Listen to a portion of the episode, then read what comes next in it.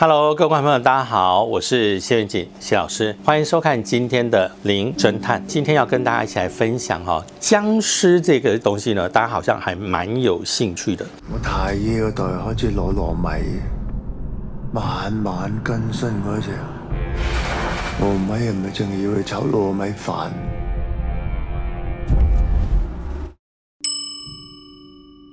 它本身呢可能会全身僵硬，而且呢它会有硬化的一个过程。那这个所谓硬化过程，其实呢是这样讲：人的身上有几个地方不会腐化，而且死后还会继续生长。第一个就是头发啊，所以你会发现大家看到的一些呃影片里头，那个僵尸的头发很长，不是光是因为它是明清时代，而是头发它会自然会增长。第二个就是指甲，所以你会发现，哟，指甲好像特别的黑呀、锐利啦，而且长长的。第三个就是牙齿，我们人。还活着的时候，不断的嚼食东西的时候，它会磨损，所以你会维持在一定的状态。可是当人死掉之后，它如果没有腐化的情况下，这个部分它会继续生长。我们就会听到很多民间的传奇里头，像是有一些呢是一样是藏在棺材里头，有一些呢就是藏在山洞啊阴暗的地方，主要是因为惧怕阳光的关系，它以吸食活人或者是活物的鲜血为食，所以民俗上面常会有说应吸。甲家孙，也就是说家族里头有这样的一个情况的时候，首先第一个影响的家里的子孙为主，而且呢很奇怪的地方，针对男性会陆陆续续的死亡，然后家族里头会比较多的人出现状况，再接下来就是村子里头发生一些问题。一般的人如果八到十年，他的尸体没有腐化的话，那可能各方面来说都有可能会有变色的一个情况。僵尸它是有分很多。不同的种类有这个所谓的紫姜、黑姜、白姜、绿姜，也有一种叫毛姜。比较常见的是这几种，稍微少见的就是类似所谓的飞姜啦、哈油姜啦、啊，甚至一些所谓的浮尸或不化骨。所谓的硬尸类的时候呢，也有分好几种，比如说有分干硬、湿硬、豆腐硬、半硬。如果我今天脏的位置不是一个一般的地，而是叫养尸。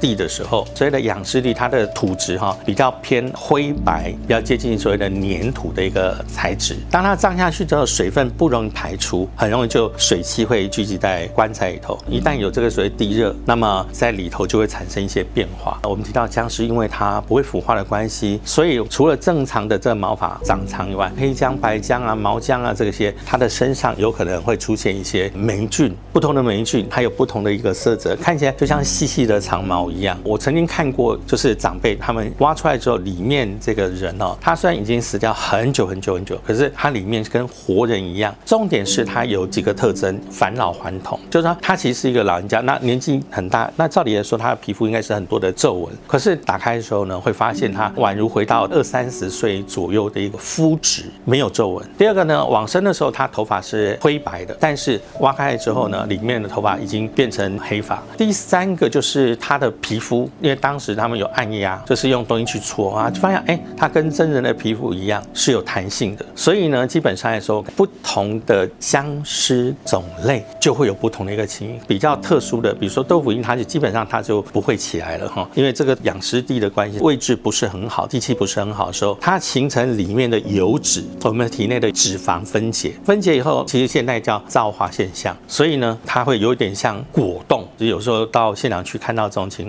况的话，大部分都是委托当地专门在处理墓地的人，告诉他怎么弄啊，他们去处理。如果万一不小心弄破的话，你只要闻到那个味道，至少半个月以上是绝对洗不掉。我曾经遇过一次哦，我那时候记得印象很深刻，闻到一直闻到那个尸臭味，所以呢，我就会不断的洗手洗澡。但是我告诉你，洗完之后啊，大概两个小时内味道就会再出来。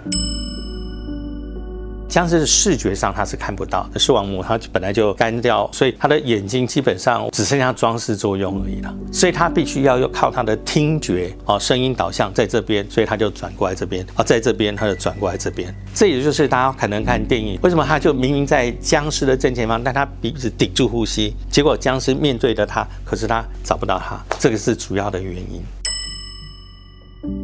其实不止桃木剑啊，金钱剑也可以。金钱剑基本上来说，大部分是道士在做法，所以大部分上面都有朱砂开光。念完咒语的时候呢，还要再开一次，让它像利剑一样，然后这个金钱剑才有办法刺进这个僵尸的体内。那桃木剑呢，其实基本上也是相同哈，它不是只要桃木做的就有用，必须要雷劈过的那个桃树。观众朋友可能比较少机会看到，但因为我常看，在做法的时候，有时候桌上会有一个长条半圆形的东西，好，上面有写五雷号令。这个木呢，哈，木头大部分也是属于桃木哈为主，重点就是雷劈木啊，都是大雷劈过以后还能够存残存活下来的这些木头没有烧掉的时候呢，他们就会认为这个呢，经过天地灵气哈雷电加持，所以呢，它能够成为法器，那么就能够达到这个所谓的斩妖除魔、驱邪杀鬼的一个功能。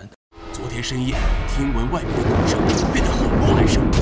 出生，文才，减服，天回头上。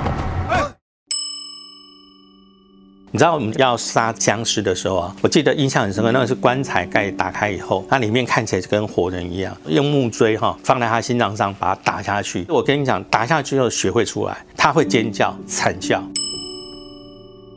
米是接受这个天地日月精华，所以呢，基本上它有一定的灵气。那因为它也养养活了很多很多的人。可是米有分各种不同的一个米哈，只有以糯米，而且是短的圆糯米，磨完之后它有个白白的浮质，它有净化的功能。你知道以前的人第二道洗米水是可以喝的。如果你身上有不干净的气息，它可以净化。电影里头看到，就是被僵尸咬到的那些人，可以让他就是喝了这个，喝了以后可以净化体内。那光净化里头，外面没有净化怎么办？撒这个糯米。那如果是完全的僵尸的时候，短糯米可以直接撒，有打鬼的功效。所以民俗上面为什么大家会发现说，遇到丧礼的时候，可能会建议你，比如说用三十六粒的白米，但如果你是短圆糯米的话，基本上效果会更好。